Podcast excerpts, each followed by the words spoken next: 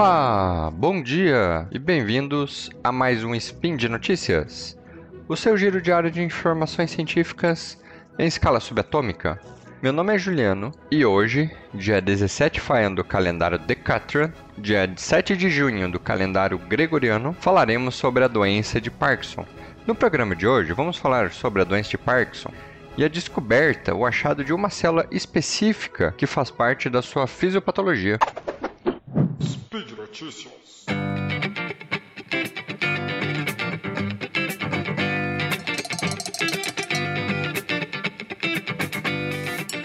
Bom, doença de Parkinson. Para quem não conhece, ela, é ela tem como característica uma cinesia, ou seja, a pessoa tem ou uma bradicinesia, a pessoa diminui o movimento dela, ela vai ter uma rigidez do movimento e vai ter caracter o característico tremor em repouso. Além disso, tem como características esses tremores de serem unilaterais. Eles começam apenas numa das mãos e eles tendem a cessar quando você inicia o movimento. Porém, outros sinais não motores podem estar presentes na doença de Parkinson, até 10 anos antes de você ter os sintomas motores, tais como problemas do comportamento do sono, por exemplo, constipação intestinal, alteração do olfato, inclusive dor. No caso da doença de Parkinson, há uma degeneração de umas células chamadas de células dopaminérgicas, que elas, tão, elas fazem parte da compacta substância negra. Bom, mas primeiro o que, que é isso? Primeiro, as células dopaminérgicas, os neurônios dopaminérgicos, são neurônios que liberam o neurotransmissor. Lembrando que neurotransmissores é a forma com que as células se comunicam. Então, em nosso cérebro, nós temos um sistema que está nas profundezas do nosso cérebro, chamado de núcleos da base e eles controlam e ajudam a aprender sobre movimentos motores voluntários. Para quem já estudou sobre os núcleos da base, sabe das diferentes vias da circuitaria desse, do movimento e sabe da chatice que é decorar todas essas vias, entender o seu funcionamento, o nome das estruturas do núcleo da base. Ele tem esse nome porque eles ficam, de fato, nas profundezas do cérebro. E tudo isso é um mecanismo bem complexo que está intimamente relacionado com o neurotransmissor dopamina, que eu já comentei anteriormente. E nós temos também a substância negra, que fica próximo dos núcleos da base. Ela não compõe os núcleos, mas fica perto. Ela, ela tem uma relação direta com eles. E ela controla uma parte do núcleo da base chamada de estriado. Esse controle é feito por conexões neurais conhecidos como nós conhecemos como sinapses que são as formas com que os neurônios se comunicam. Lembrando que tudo isso é mediado pelo aquele neurotransmissor que eu comentei. Bom, para o nosso caso da doença de Parkinson, nosso foco vai ser a dopamina, que eu já tinha comentado. Essas vias dopaminérgicas que nós chamamos, do núcleo da base da substância negra. Vale falar que a substância negra tem esse nome, pois se você olhar, visualizar o cérebro de forma macroscópica, você consegue ver pequenas pigmentações, uma região negra que quando a pessoa tem a doença de Parkinson, se você pegar dois cérebros, um sem a doença e, com, e outro com a doença, você vai ver que essa região negra ela vai ter diminuído a sua quantidade de pigmentação.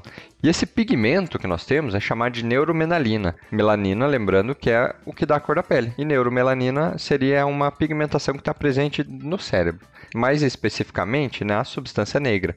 Daí o nome. Quando há perda dessas células da dopamina, pela destruição de células que produzem a dopamina, são observadas essas anormalidades do movimento.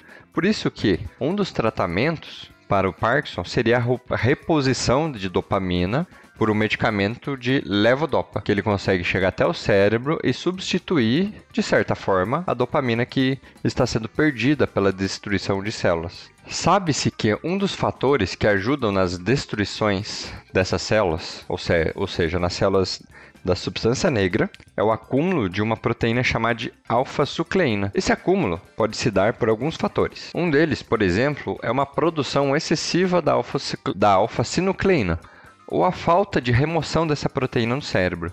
Porém, ainda há necessidade de mais estudos para saber como ocorre esse acúmulo e se é possível tratar o paciente antes de, desse acúmulo destruir muitas das células dopaminérgicas que estão presentes na substância negra. Contudo, ainda não se sabe exatamente quais células são destruídas. Você sabe que apenas que elas estão presentes na chamada substância negra, que está presente nessa profundeza do cérebro, próximos aos núcleos da base. Em um trabalho publicado em maio desse ano, A partir de algumas técnicas moleculares, foi possível identificar 10 populações celulares diferentes que estão dentro da composição da substância negra. Porém, foi analisado alguns cérebros humanos de algumas pessoas que tinham de fato doença de Parkinson e outras que não tinham doença de Parkinson. E foi observado que uma subpopulação dessas 10 que eu falei, chamada de SOX6-AGTR1, é o nome que eles deram, que ele está localizado justamente onde normalmente ocorre a perda de células dopaminérgicas na substância negra. Então, observou-se que, pela expressão gênica, ou seja, você consegue contabilizar o quanto um gene expresso em uma célula que está ativa. Essas células que eu comentei, a SOC6-AGTR1, específicas, estavam relacionadas diretamente com a produção de dopamina.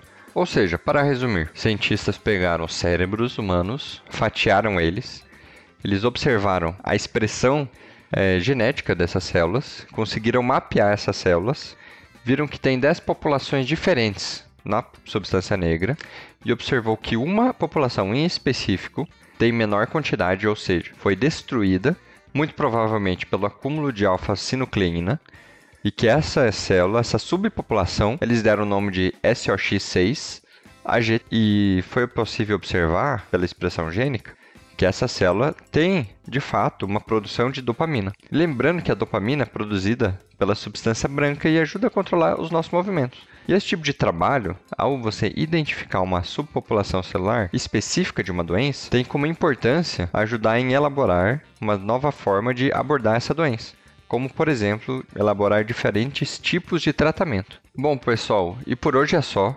É, todos os artigos que eu comentei eu vou deixar aqui nos comentários. No, junto com o post. Deixe lá também seu comentário, elogio. Lembra ainda que esse podcast só é possível acontecer por conta do seu apoio no patronato do SciCast, no Patreon, no Padrim ou no PicPay. Um grande abraço e até amanhã.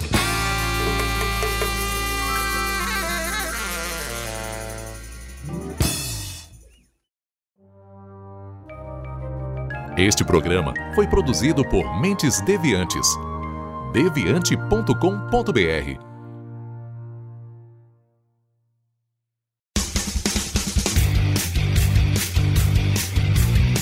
Cortes, edição de podcast.